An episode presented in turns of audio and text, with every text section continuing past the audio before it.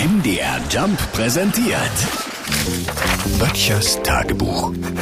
Notizen aus der Provinz. Diese Woche beginne ich mit dem Satz, Kopf hoch, auch wenn der Hals dreckig ist. Die Abiturienten starten doch diese Woche mit ihren Abschlussprüfungen. Ja, ich weiß. Und ach, wenn ich da so an meine Zeit denke, das war schon eine aufregende Phase in meinem Leben. Ja, man konnte sich irgendwie nicht entscheiden, was man machen sollte. Nee, nicht nach der Schule beruflich, sondern während der Prüfungszeit.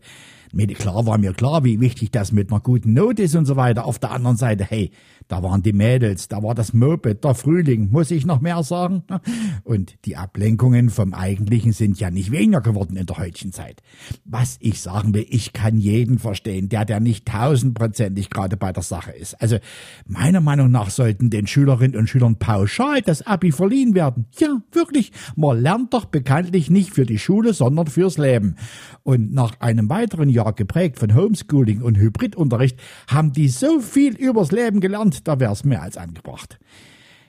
Ich bin jedenfalls froh, dass ich keine Prüfungen mehr machen muss. Ich hätte so einen Schiss, dass ich da durchfalle.